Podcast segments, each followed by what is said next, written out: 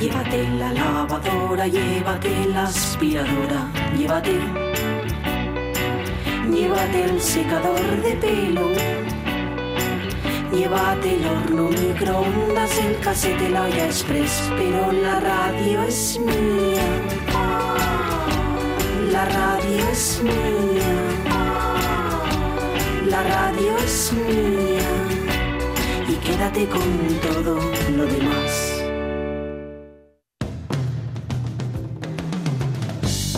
La radio es mía. Pachi Poncela.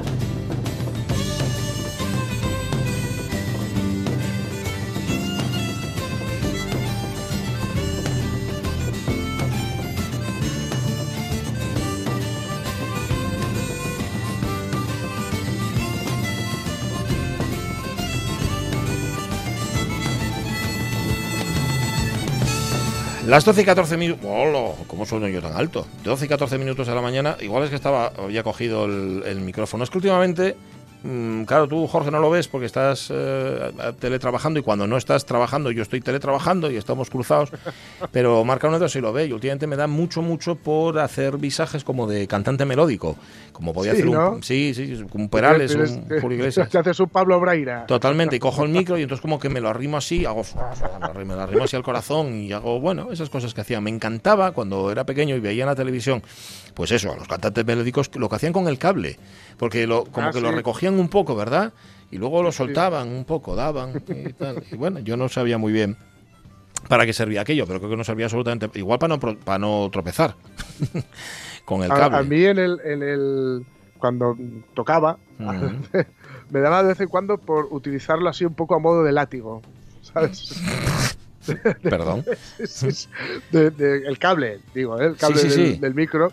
Sí, el utilizarlo así, hacerlo mm, que, se moviera un poco. Me había leído una biografía muy chula de la Velvet que salían con látigos a escena y ah, bueno pues pues como uno es de, natural imbécil pues, pues me dio por ahí ¿por qué no? ¿Por qué no? si pueden ellos ¿por qué no voy a poder yo hacerlo? ¿Y, qué, y, el público cómo reaccionaba ante tus latigazos? bueno afortunadamente los monitores impiden oír las risas Ajá. si están lo suficientemente altos ah que tenías que llevar un monitor que no te dejaban ir solo. Tenía que llevar un monitor, que es el que me había llevado al cebadero de buitres. Correcto, correcto. Que el, que, el que te guiaba por los lugares de... Oye, nos ha puesto una foto muy chula, Lojar, eh, que espero que sea un montaje. ya, eh, Trump o sea, las cuatro caras del Monte Rushmore, pero con la cara de Trump. Con la cara de Trump y además con ese gesto que tiene Trump, que parece que se come el labio de abajo, que sí, sí, Que saca como... ¿eh? Que, da, que da un poco de miedín. vaya que sí da. Bueno, da, da pavor, más bien, más que miedo, pero bueno. Ya veréis cómo vuelven a votarle. Mm, va a venir Ariana Vilaso dentro de un rato, ya sabéis que es la cita que tenemos con eh, el, mundo millennial, o sea, con el, el, mundo en el que vivimos nosotros, aunque no sea el nuestro. O sea, nosotros hemos fabricado este mundo, tú fíjate lo injusta, lo ingrata que es la vida, tú fabricas este mundo y luego resulta que son otros los que lo administran. No, no puede ser, hombre. Hemos de claro, es que, es que no nos vale ese mundo que nos habéis hecho. ah, pues al hacerlo vosotros. Claro. Y ¿Sabéis hacerlo mejor? Venga, a ver. Y, los que vengan detrás, ¿sabes qué les van a decir? A los millennials o a la generación Z de hoy, que estaba mal hecho también. Fijo, fijo. Pues esto funciona así. Dice Angelina Sotelo que hacías... Esto es lo mejor que sabéis hacer. Esto, esto, esto, es lo mejor que sabéis hacer. Y coges el cable del, del micro y les das un latigazo. Que era lo que hacía Roger Daltrey dice Angelina Sotelo. Lo de, sí, sí, pero bueno, con muchísimo más estilo. No, te, flageles, nunca mejor dicho. Nosotros no te hemos visto, no sabemos muy bien cómo lo hacías. Igual esto que lo hacías de miedo. Bueno, de miedo seguro que sí. sí, de miedo. De pavor, incluso. Bueno, viene Ariana Vilaso, lo dicho. Vamos a seguir con Fountains. Voy a, leer, voy a deciroslo porque nos han preguntado. Dice, oye, este grupo que no conocíamos, ¿cómo es? Fountains de punto. ¿Cómo que no? Espera, que me está diciendo a Caunedo que no se escribe así. ¿Cómo se escribe, Caunedo? Fountains. Ah, sí, no, Fontaines. Vale, perdón, que me estaba francesando por un momento. Fontaines de punto C punto, eso es. Eso es. Que tienen un segundo disco que, está muy bien, que huele a Joy Division, lo cual no es malo en sí mismo. Joy Division, es que a mí siempre me dio la impresión de que olía como cerrado. Es un grupo como de, ¿sabes? De... Joy Division es, opresivo. Totalmente. ah, vale, menos mal. sí, sí, sí, sí, es un disco eh, o sea, es, un grupo que, busca, o sea, lo, que querían hacer lo consiguieron perfectamente, ¿no? Aparte de que eran muy, muy, muy provocadores, porque sabéis que Joy Division eh, un momento que se llamaron así Joy Division, en fin, eh, encendieron toda la, muchas, mucha, mucha ira ¿no? alrededor suyo, que la Joy Division era pues, la división de, de, mujeres obligadas a prostituirse para las SS. ¿no? Y claro, en Inglaterra, bueno, cualquier lugar del mundo, ¿no? Pero en Inglaterra que había sufrido la, Segunda Guerra Mundial especialmente.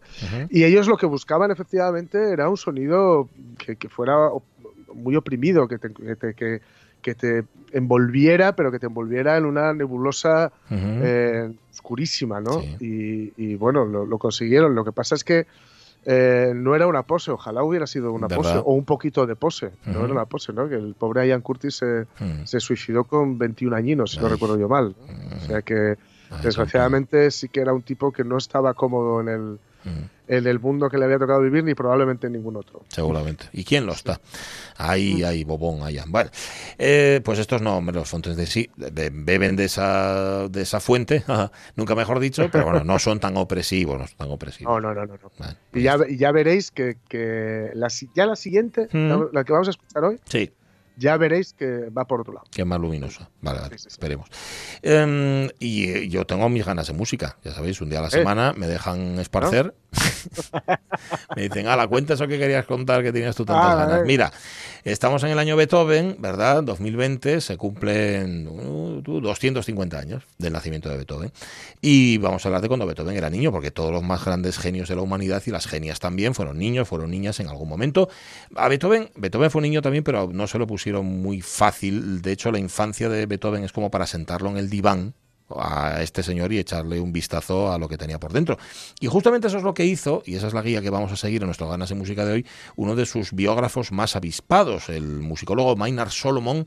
Si encontréis por ahí su biografía de Beethoven, haceros con ella porque de verdad que merece la pena. Es muy, muy, eh, muy impresionante lo bien documentada que está y además cómo lo analiza todo. Está francamente bien. Bien, pues este señor Maynard Solomon nos va a guiar por los tortuosos primeros años de Ludwig van Beethoven. Allá vamos.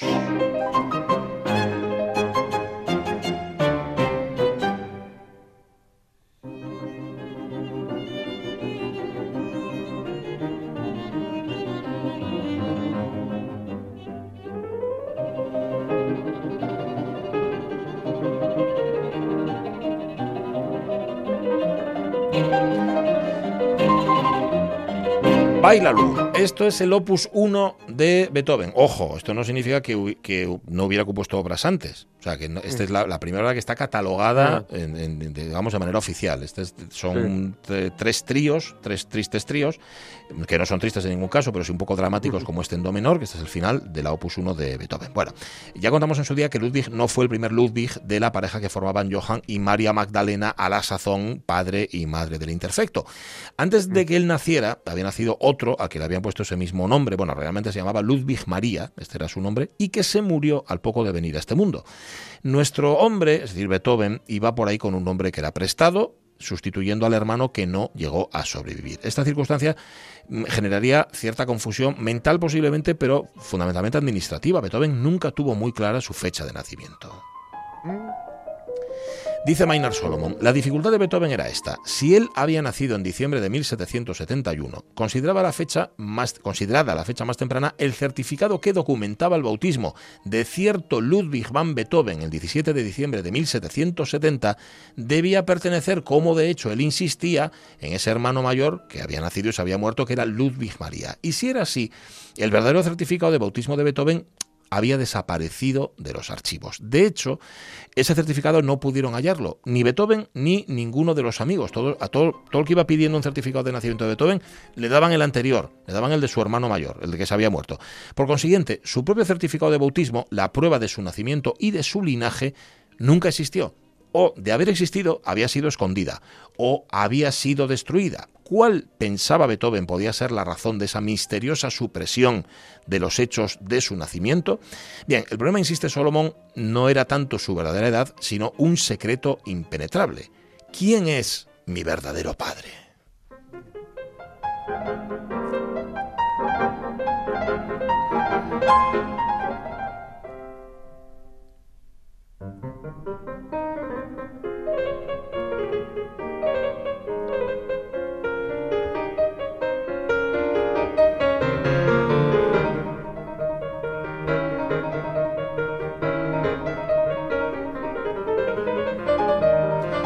Opus 2. Ya veis que Beethoven era incapaz de componer música normal. o sea, música con cierta inquietud. Eso se lo dijo Haydn cuando fue cuando le dio clase, las poquitas clases que le dio. Le dijo, usted da la impresión de ser un hombre con varias cabezas, con varias almas. Sí, decía que nunca, nunca sería capaz de componer una música eso, normal. Siempre tenía que hacer cosas que llamaran la atención. Bueno, a ver, se comentó, hablando de eso, de quién era su verdadero padre, hubo mm, afirmaciones en el sentido de que Beethoven era hijo ilegítimo del rey de Prusia.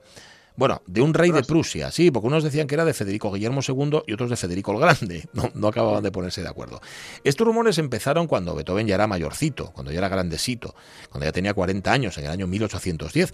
Y de estos rumores nacieron después las entradas en enciclopedias, en diccionarios de música y en revistas musicales durante el resto de su vida. No se sabe cuándo Beethoven se enteró exactamente de estas afirmaciones, si sabemos, por ejemplo, que en el año 1819 su sobrino Karl y algunos amigos le dijeron, oye, Beethoven, vamos a ver, esto tienes que pararlo porque ya ves, es que esta aparece incluso eh, en los libros. Los cuadernos de conversación, porque ya sabéis que Beethoven estaba sordo como una tapia al final de su vida y escribía, bueno, él más bien hablaba y los demás le escribían para no tener que hablarle, mm. incluyen algunas observaciones, decían, le decían cosas como, es necesario corregir esto porque usted no necesita pedir prestada su gloria al rey, más bien a la inversa, le decían. O se ha escrito que usted es bastardo de Federico el Grande. Deberíamos publicar un anuncio en el Allgemeine Zeitung. Me imagino que con lo amarrado que era Beethoven, solamente lo que pudiera costarle aquello ya le disuadió de no hacerlo. ¿eh? Bueno, pero él no. Dice, él le decían, él insistía, pero él no. Dice, yo no, no lo, no lo voy a hacer. Y dice, pero vamos a ver, Beethoven, que sí que tienes que hacerlo, porque el rumor ya no es que se quedara en Viena, es que pasó a Francia, pasó a Inglaterra, pasó a Italia, por supuesto a Alemania y Austria. En una carta del año 1825, su amigo Wegeler estaba ya incluso cabreado y decepcionado con Beethoven. Le dice, ¿por qué, ¿por qué usted no venga el honor de su madre? ¿Mm? Que ni la acusación de culpable indiferencia ni la exhortación de este viejo amigo para vengar el honor de su madre le obligaran a dar una respuesta inmediata. Hombre, esto llama un poquitín la atención. Como si a Beethoven, ¿verdad?, le gustara jugar un poco con el despiste. Mm. ¿Es posible que yo sea hijo ilegítimo de un rey, me da igual del que sea, de un rey de Prusia? Un año más tarde de esta carta, en el año 1826, y solo después de que comenzó la enfermedad que acabaría con su muerte, recordemos que Beethoven se murió en 1827, Beethoven le responde a Wegeler, le dice, usted dice que por ahí mencionan que soy hijo natural del finado rey de Prusia. Bien, lo mismo me dijeron ya hace mucho tiempo, pero he adoptado el principio de abstenerme de escribir nada acerca de mí mismo o de replicar a nada de lo que se ha escrito acerca de mí. Por lo tanto, de buena gana dejo a su cargo la tarea de informar al mundo acerca de la integridad de mis padres, especialmente de mi madre. Como diciendo, a mí no me mires, si quieres algo mm. tú, que yo tengo cosas más importantes que hacer. Y claro, ahí ya hemos dicho que Maynard Solomon sienta a Beethoven en el diván. Tal vez, tal vez él no quería dejar claro quién era su padre, porque Johann, su verdadero padre, fue hasta el final de su vida un fardo demasiado amargo y demasiado pesado?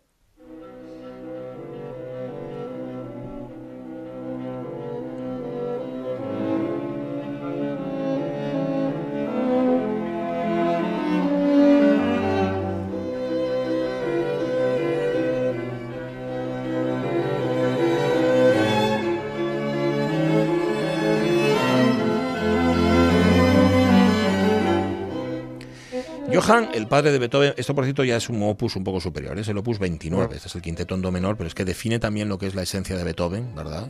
esa inquietud constante que hay en la música de Beethoven. Bueno, digo yo que Johann tenía un trago, tenía un trago porque era alcohólico, eso fundamentalmente. Y dicen que ese podría haber sido heredado de su madre porque la familia tenía un negocio de vinos. Bueno, esto no parece razón suficiente para que la afición derive en adicción. Más bien, más bien, dicen algunos biógrafos, Johann, que era tenor en la corte de Bonn, comenzó a derivar poco a poco hacia la embriaguez, mejor dicho, a medida que disminuían los recursos de la familia, después de que se muriera su padre. Luego hablamos del padre que tiene un trago también. Y que el alcoholismo sin paliativos en los últimos años se acentuó después de la muerte de su mujer, es decir, de María Magdalena. Todo indica que el recurso de Johann al alcohol fue consecuencia del conflicto con su padre, que también se llamaba Ludwig, como el hijo, o sea, como, mm. como el nieto, en este caso. Ludwig, el padre de Johann, o sea, el abuelo de Beethoven, era músico de la corte antes que él, y un tipo además con una personalidad de estas dominantes que no toleraba que nadie se le opusiera, ni en su familia, ni tampoco en su trabajo, ni siquiera los músicos. Cuando no podía controlar mediante la persuasión, dice Maynard Solomon, no vacilaba en recurrir a la compulsión. o sea, que se ponía serio cuando, cuando Ludwig se ponía el pantalón de cuadros, mal asunto. El dominio que, que el padre, que Ludwig ejercía sobre Johann, es evidente. El mayor de los Ludwig, o sea, el abuelo, había elegido la profesión de su hijo, le enseñó música, lo presentó al coro de la corte, consiguió que lo designaran cantor de la corte, de tal manera que no solamente era su padre, era su empleador, su protector y el que mandaba. Las memorias de unos vecinos de Beethoven, de los Fischer, describen a un padre convencido de que su hijo, Johann, jamás llegará a nada. Pero esto no es que lo comentaran en casa, no señor, es que esto lo difundía a los cuatro vientos. O sea, decía, mi hijo es un botarate, mi hijo no vale para nada, es un romántico inútil. Pero, pero vamos, ni para el trabajo en la corte como músico, ni siquiera para la vida cotidiana. El padre Ludwig se opuso a que Johann se casara ¿Por qué? Porque mm. aparentemente daba esa, daba esa impresión, que es que ni siquiera iba a ser capaz de ejercer como esposo o, como padre. Que ya un tipo ya que tenía 27, 28 años, ya se le puede, ¿no? y, que de hecho, o sea, ni siquiera iba a ser capaz de elegir la esposa apropiada. Por lo tanto, por lo tanto, parece que el matrimonio de Johann fue su único y aislada rebelión. Es decir, se casó eh, justamente porque su padre le decía que no se casara con esa mujer. Mm. Ahí va. Dale, dale, sin miedo.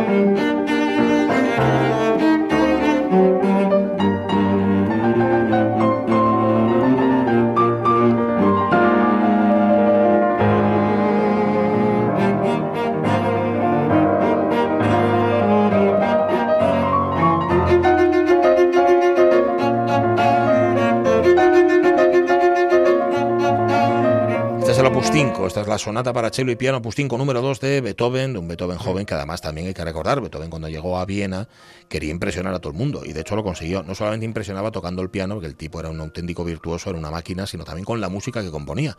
Música que por entonces pues no era muy habitual, no era demasiado corriente. Bueno, estábamos con Johann, ¿eh? estábamos con el padre, claro, se le juntó todo. A Johann se le murió el ministro en el año 1784, el elector más Friedrich se había muerto eh, un poquitín antes, todos aquellos que a él le protegían dentro de la corte y los amigos influyentes que, digamos, lo mantenían allí, pues desaparecieron todos. Total, que el tipo, que no era gran cosa, que encima le daba al tarro y que digamos que había perdido a todas sus amistades o a todos sus valedores, estaba, estaba las últimas. A partir de 1785, recordemos, ¿eh? para entonces ya había nacido Beethoven, Beethoven es de 1770, con lo cual él tenía 14, 15 años. Pues eso, a finales del 85, del 86, tuvo además otra, otra historia, otra claro, él intentaba sacar pasta de donde fuera. Falsificó un, documento, falsificó, de hecho, un, testamento.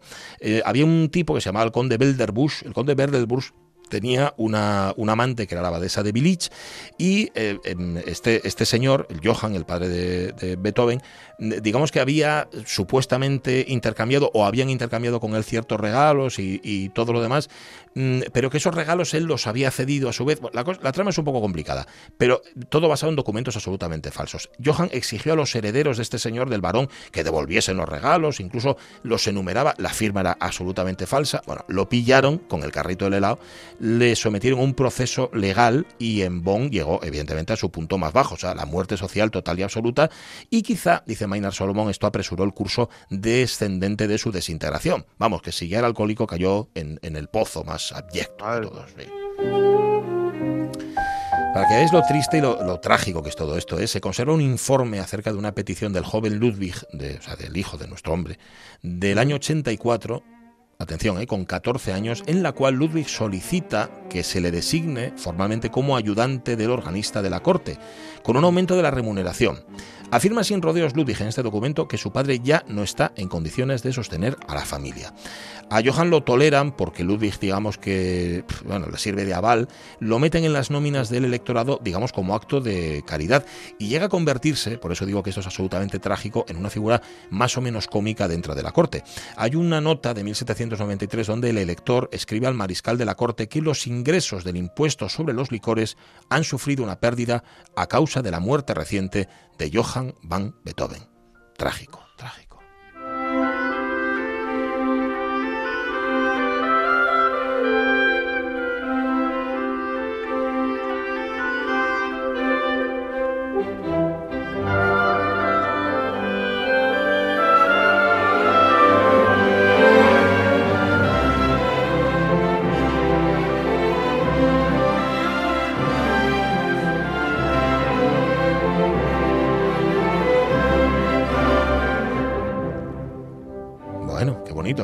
Esto es la pastoral de las criaturas de Prometeo.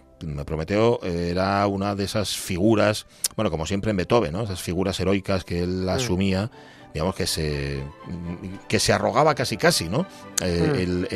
el, hombre, digamos, o la, criatura, el héroe, que fue capaz de robar el fuego a los dioses y dárselo a los humanos, él se sentía un poco prometeo. Y entonces esta obra, él era un poco prometeico y muy prometedor también, pero eso es otra historia. bueno, pues estas son las criaturas de Prometeo, que es un ballet muy mono del joven Beethoven.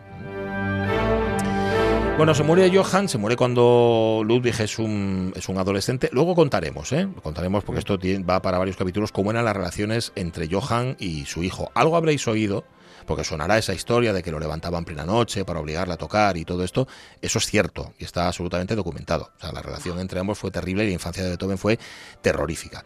Pero le quedaba su madre, su madre que era María Magdalena y que asumió evidentemente cuando se muere Johann el papel de esposa dolorida, de esposa virtuosa de un borracho inepto y que lo representó con gran estilo, nos dice Maynard Solomon. La vecina Cecilia Fischer no recuerda haberla visto reír jamás, siempre se mostraba seria, dice.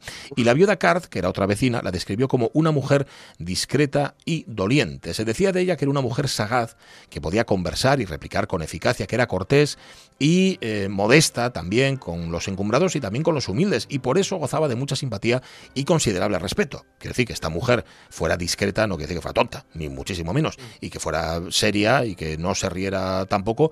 Bueno, sobre esto cuidado, ¿eh? porque hay, hay versiones distintas. Cuando llegaba el cumpleaños suyo, el cumpleaños de María Magdalena, sí es verdad que la familia Beethoven se olvidaba momentáneamente de sus conflictos y de sus preocupaciones. Cecilia Fischer, la vecina, describe así la escena. Todos los años se celebraba con adecuada solemnidad la fiesta de Santa María Magdalena, que era su cumpleaños y su onomástica. Se traían del Toxal los atriles de música y se los disponía en dos salas que daban a la calle. Y en la habitación en que estaba el retrato del abuelo Ludwig se armaba un dosel adornado con flores, hojas y laureles. La víspera del día se inducía a Madame Van Beethoven a acostarse. Hacia las diez todo estaba pronto. El sonido de los instrumentos afinados quebraba el silencio. Despertaban a Madame Van Beethoven, le pedían que se vistiese y después la llevaban a una silla bellamente tapizada bajo el dosel. El sonido de la música despertaba a los vecinos e incluso los más adormilados pronto se dejaban llevar por la contagiosa alegría. Una vez concluida la música, se ponía a la mesa y después de comer y beber, el alegre grupo comenzaba a danzar, pero todos descalzos, para disminuir el ruido, y así tocaban a su fin las festividades. Y así era como honraban a la madre, como honraban a María Magdalena y que tenían algún momento feliz en la familia, que no, no, todo, mm. no todo el tiempo eran miserias. Claro, este mismo respeto no era el que se rendía al padre de la familia y con razón. Pero ya digo, de eso hablaremos la semana que viene.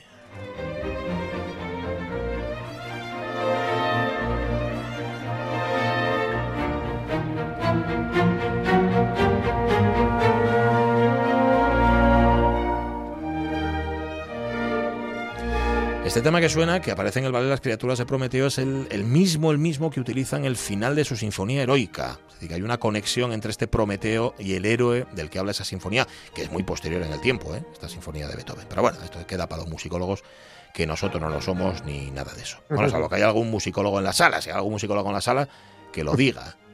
Ese de ahí atrás no es musicólogo, eso te lo digo yo, te lo digo yo. ¿Cómo estás, Arianda Vilasó? Buenos días. Un Pues, placer aquí con. Vale. Cambiamos de tercio, mira.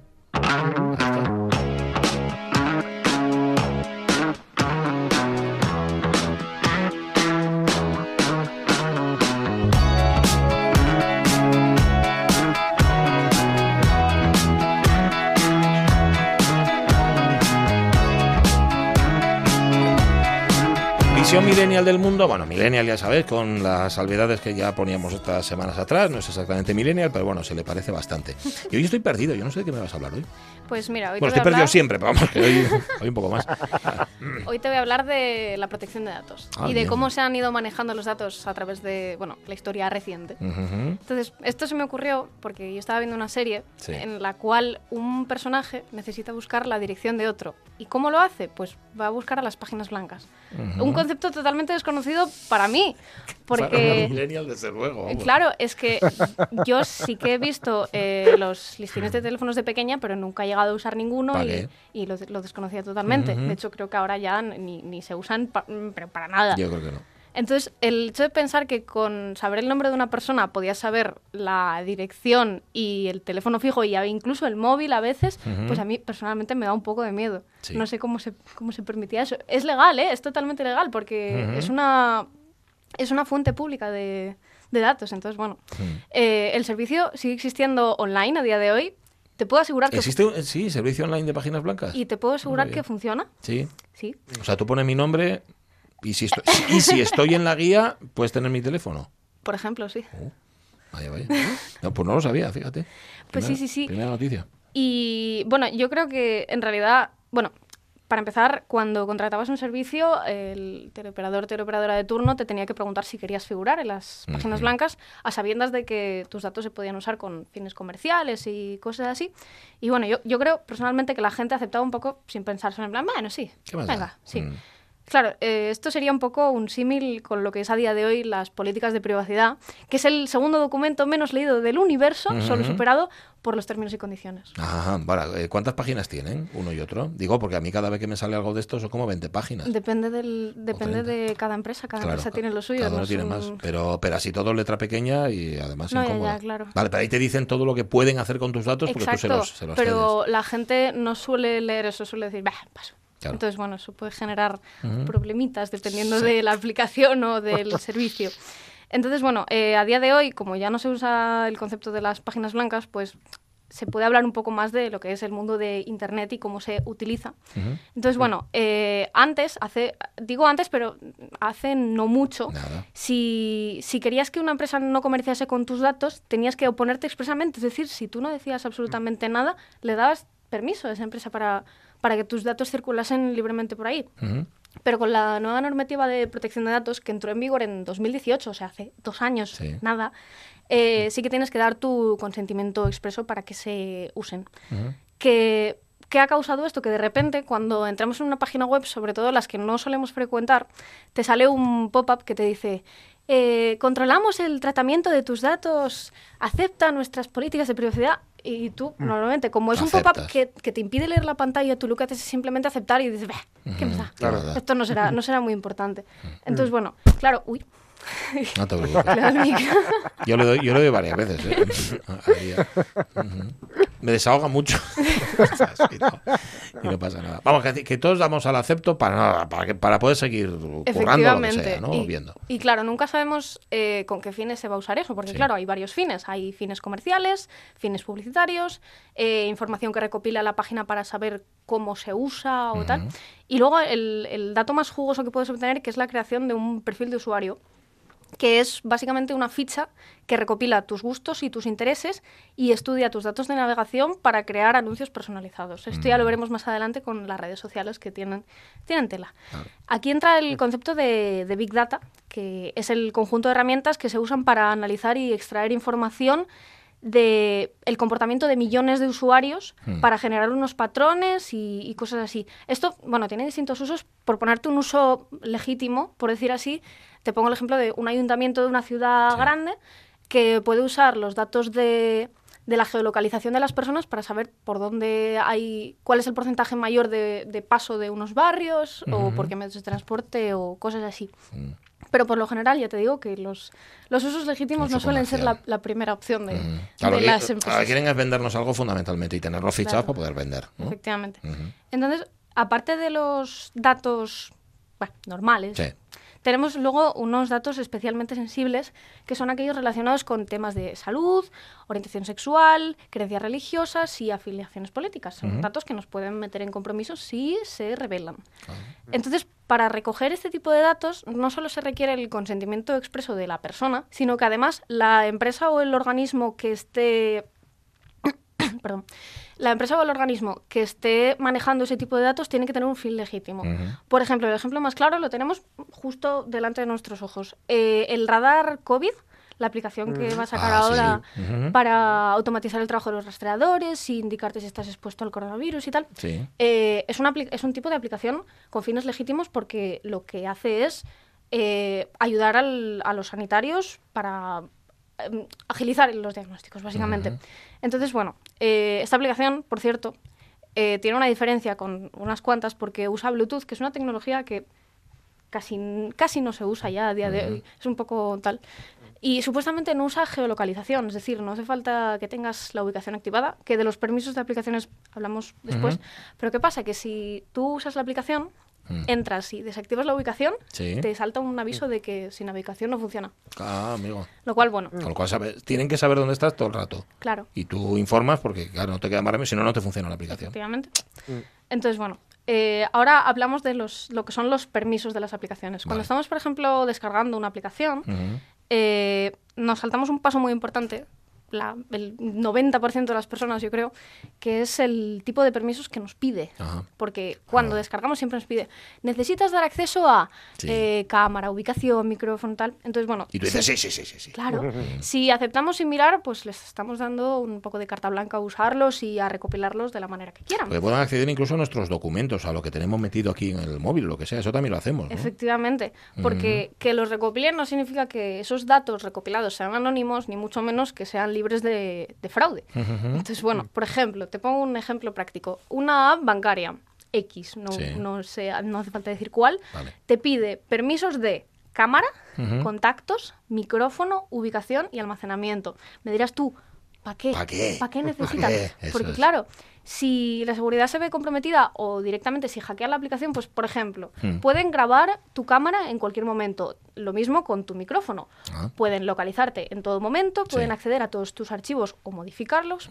Cositas así no muy agradables, ¿no? No, la verdad es que no. Entonces, bueno... Eh, sobre, todo, sobre, todo, si las hace un banco, perdón. Claro, es el tipo de aplicaciones que que no tiene mucho sentido que, pida acceso a ese tipo de cosas. Pero tú dices, sí, sí, sí, sí, sí. Claro, porque tú lo que quieres es usar la aplicación, entonces bueno. no, no hay, por cierto, no hay opción a restringir esos permisos. Ahí está, la cosa es que si tú después de descargar X aplicación que te pida X permisos, si tú luego vas a la aplicación y desactivas esos permisos, muchas veces dejan de funcionar. Mm. Entonces es como una especie de... Pescadilla que se muerde la cola. o no puedes hacer si no da los permisos, no hay nada que hacer y no hay aplicación que valga. Mm que... Estamos pillados, ¿eh? Hombre, tanto, totalmente. Por ejemplo, con la aplicación de Radar COVID, como no tengas la ubicación activada, mal. Entonces, luego, una aclaración. El hecho de que una aplicación no te pida permisos de ubicación o que la tengas desactivada en tu móvil no significa que no te puedan localizar, porque en realidad tu móvil siempre te puede localizar mediante la triangulación de las, de las señales de las antenas. Entonces, bueno, cosas que la gente dice, ay, sí, voy a poner moda bien, no, no me va a localizar nadie. Siempre, saben dónde estás. Siempre te localizan. Siempre. sí, eso lo, vi en una peli, no lo entendí en su momento, pero luego me di cuenta de que sí, mm. en efecto, cuando triangulan ya sabes dónde estás. Claro. Mm. Luego también en Google Maps tiene un sistema muy avanzado de localización, no me acuerdo cómo se llama, hay una cosa concreta en Google Maps que te sirve para ver exactamente por dónde has pasado, eh, vehículo que has utilizado, incluso la velocidad a la que has ido, sitios concretos, por ejemplo, si tú has estado en el bar tal, te dice, has estado en el bar tal de esta hora a esta hora. Mm. O sea, una cosa un poco de miedo. un poco. Por eso. hay que tener cuidado. Hay que tener un poquitín. Sí, mirar sobre todo eso, lo de no dar directamente al, venga, acepto, acepto tengamos un poco de calma, porque además es que lo hacemos muchas veces al día. ¿eh? Claro, ahí está, ahí está. ¿Cuántas páginas web utilizamos? Mismamente yo, eh, buscando información sobre esto, ¿cuántas páginas habré dicho? Sí, toma mis datos. Totalmente. Entonces, bueno. Eh, luego, una frase. Eh, si algo es gratis es porque tú eres el productor. Ah, sí, esa le gusta mucho a Sonia Villaneda. ¿Qué, opinas de, esto? Totalmente. Lo que pasa es que van un poco desencaminados, ¿eh? también te digo. ¿En qué sentido? En el sentido de que no aciertan mucho con la, con la publicidad que me mandan, por ejemplo. No, como usuario, como, como consumidor, me tienen un poco. Estoy un poco, despistado, no, no sabe muy bien por dónde tiro. Y luego lo que ya he comentado más veces: si me compro los playeros, ¿para qué demonio me los seguís vendiendo otra vez? Que ya los he comprado, que no seáis pesados, ¿no? Esas cosas ahí, bueno, les falta un poco. Ahora que en el momento en el que lo consigan, o sea, en el momento en el que aten cabos y en el momento en el que consigan perfilarlo del todo, uy, entonces sí que estamos perdidos. Claro, a ver, no es ningún secreto que, por ejemplo, Facebook comercia y vende libremente nuestros datos al mejor sí, postor. totalmente. Entonces, ¿qué pasa? Que Facebook es dueño de Instagram y de WhatsApp, que son las dos aplicaciones de redes sociales casi más usadas en, todo el mundo. Entonces, bueno, entre unas cosas y otras, pues se hace un perfil bastante, bastante Mm. Sí, denso, eh, con mucho contenido, muy firme, muy, eh, no va a salir la palabra después, cuando haya terminado la sección. Tú no te pero, pero se ha entendido. Es decir, un perfil bueno, consistente. Por ejemplo, un, ejemplo muy básico. La gente todavía se sorprende cuando mm, mm. hablas con tus amigos, ay, me gusta este colgante que vi por aquí, no sé qué, y de repente oh. abres, abres Instagram y te sale un anuncio de ese colgante y es como, uy, qué sorpresa. Entonces, lo mismo con buscar, por ejemplo, yo busco eh, perros en mi móvil y de repente abro mi tablet y me salen anuncios de perros. y, dices tú, ¿cómo? ¿Cómo es posible? Pero en realidad es muy sencillo, porque por lo general todos los dispositivos a día de hoy que tienen Android están conectados con, Google y prácticamente toda la base de, sus aplicaciones las tienen ahí. Entonces, como casi siempre te va a pedir un inicio de sesión para ofrecerte mejores datos y mejores búsquedas, pues al fin y al cabo está, todo está conectado y, y Google dice, ah, eres tú. Mm. Entonces, claro. Nos están leyendo todo el rato. Claro, claro. Incluso aunque no inicies sesión, Google termina por detectar que, eres la misma persona. Mm. Entonces, bueno, eh, Internet sabe tanto de ti que incluso predice lo que puedes hacer. Ajá. Entonces, bueno. Bueno, tanto como eso no sé. Pero sí, sí, igual sí. Igual sí, también porque hay veces en las que nosotros mismos caemos en la trampa. No es que lo predigan, sino que vamos, como, como la inercia, ¿no? La inercia hasta que se genera. Y luego un, un, ejemplo más, un poco que da un poco más de miedo. Eh, creo ¿Más? que Sí. Miedo. Google creo que tiene una opción que te permite saber cuántos datos ha recopilado de ti. Y creo que Facebook también, no estoy segura. Pero Google sí, Google estoy segura porque lo probé una vez. Sí. Y de todo. Cuando digo de todo es de todo. de todo. Hasta cuando usas el... Cuando tú buscas por Google en plan, ok Google, búscame no sé qué. Y eso lo almacena también, esos audios. Sí. Yo no lo hago. Madre mía. Yo no, lo hago eso, ¿no? Entonces, bueno, seamos conscientes de que la tecnología es peligrosa.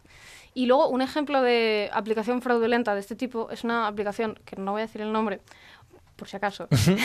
no, porque, bueno, que lo que hace es, eh, tú le das acceso a tus contactos y tú metes un número de teléfono y esas personas llaman y le gastan una broma a ese número de teléfono, graban el audio y te lo pasan. Ay, madre.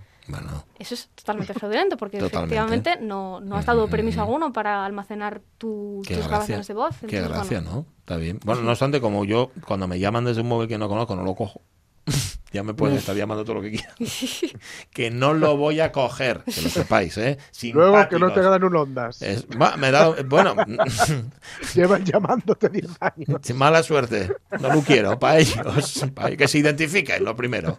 Y, ya está. Oye, una pregunta te voy a hacer. ¿Y los de tu generación, por, por tu percepción, ¿eh? no, evidentemente no es una estadística basada en, en ningún sondeo ni en hechos científicos, ¿Soy más sensibles a esto o no? ¿O todo lo contrario? Os digo a la protección de datos. ¿Cómo más sensibles? ¿Que somos más conscientes? Más conscientes. Yo que sé, que no le dais eh, al me gusta, con, bueno, al me gusta, vaya, al acepto con tanta facilidad. Eh, no te creas. Yo creo que, por lo menos, gente de mi edad, un poco superior, un poco inferior, yo creo que no, no somos conscientes todavía del peligro que supone el dar nuestros datos tan, tan fácilmente y que no somos nada conscientes de, de las cosas que publicamos, de lo que todo lo que compartimos, la cantidad de información personal que, una persona, una persona con muy malas intenciones entra en, algo de tu perfil y puede sacar información interesante o, cosas así. Bueno, es bastante peligroso. Yo creo que no somos conscientes y que, y que no lo seríamos hasta que, por ejemplo, hiciésemos todos esto que te digo de Google descargar todos los datos que tienes de mí y que empezases a mirar todo lo que ha acumulado y todo lo que sabe de ti, los lugares que frecuentas, dónde vives, con quién te relacionas, todo. Lo voy a buscar. Lo voy a buscar, Porque lo sabe todo. A ver si lo saben. Mm, no sé, pero igual les he metido algún gazapo, ¿eh? Eso, eso es otra, porque por ejemplo, eh, Instagram. Cuando te pasas por la Biblia. Eso es. Leo la Biblia, también un poco, libro de los reyes. Instagram tiene una función que te permite personalizar los anuncios que te parecen mm. y luego te sale otra, creo, no, no, me acuerdo muy bien cómo la encontré, sé que la encontré una vez buscando. Rabilando. Y, y te ponía, tus anuncios personalizados son este tema, este tema, este tema y este tema.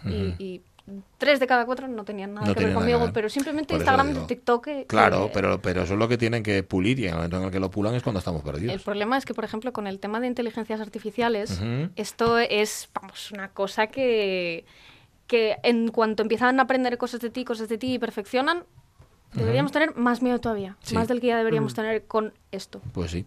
Yo hoy saqué el billete del alza. Hoy no me pasó, me pasó el otro día, pero claro, es que ya me tienen fichado. Mm, eh, saben mi teléfono, lo saben porque me lo han pedido. ¿Por qué? Porque si hay un brote, claro, si hay un contagio, dicen, no, tenemos que llamarle.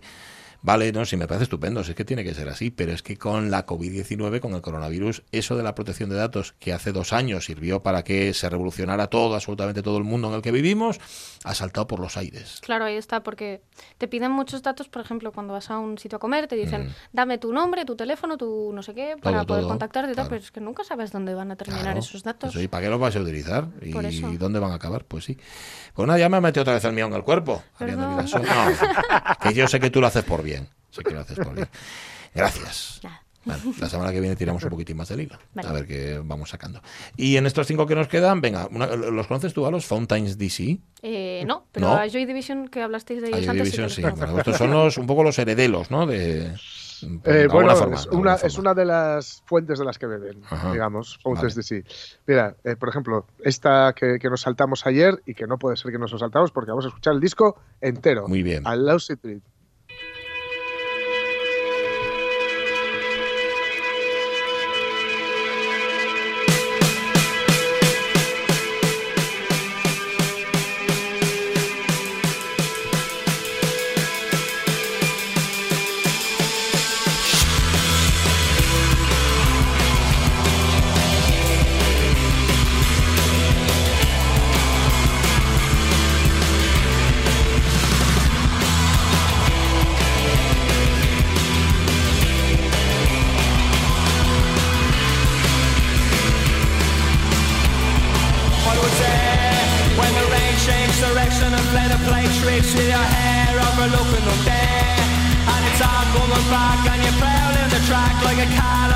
back of a chair And the clouds on the north barrier Wants to look down the detail of both the affair And it's hard coming back And the main thing is that the rain changed direction before you're there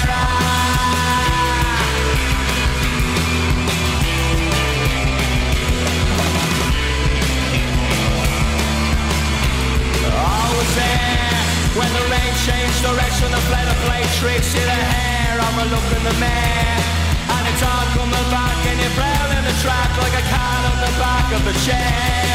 And the bullets and bombs shot off like a walk full of junk and our poisonous spare.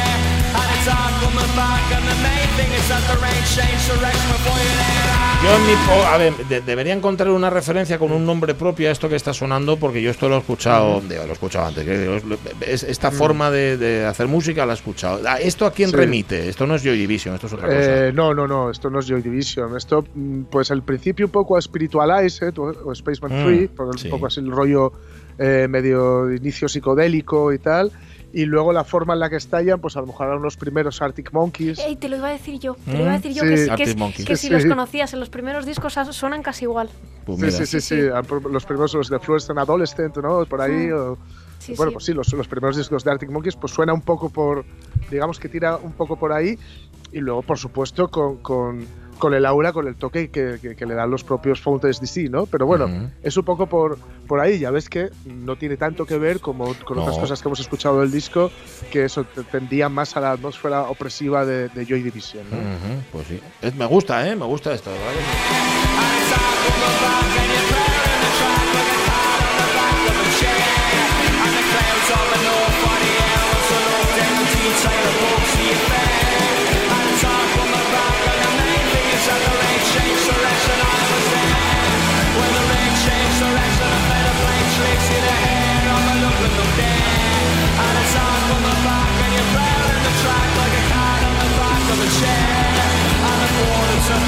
one I'm to And it's the back the main thing is that the rain shakes around. Luego que claro que sea coherente, o sea que hablábamos de las influencias estos días, tener influencias está muy bien, pero armonizarlas, ¿verdad? Juntarlas y que, y que suene algo nuevo, cuidado, ¿eh? Ahí está, digamos que tienen una, una, esencia, hay un, hay un hilo, ya que estamos con el hilo de Ariadna, hay un hilo que, mm. que une todo el disco, ¿no? Desde el, desde el I Don't Belong, desde la primera hasta el No que, que, escucharemos. Y ese es el, el digamos, el, el matiz que ellos consiguen darle con con los arreglos que decía ayer de la guitarra, ¿no? Lo bien conjuntadas que están, lo bien bordadas que están las, las guitarras, con la voz muy, muy característica de, de, él y ese acento tan, tan bonito irlandés, con esas letras que, que siempre, digamos, buscan... Eh, son, son muy sencillas, pero más hondas de lo que, de lo que parece en ocasiones, otras veces, eh, eh, otras veces no.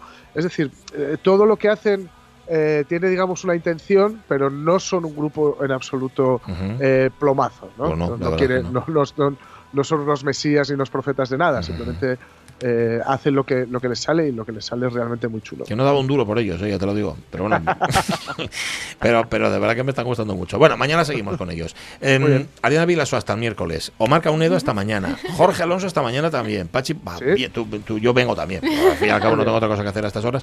Así que nada, estupendo. Eh, vamos con las noticias y luego seguid escuchando RPA, no la vagáis, ¿eh? Hay tantos. Adiós, adiós, adiós, adiós, adiós.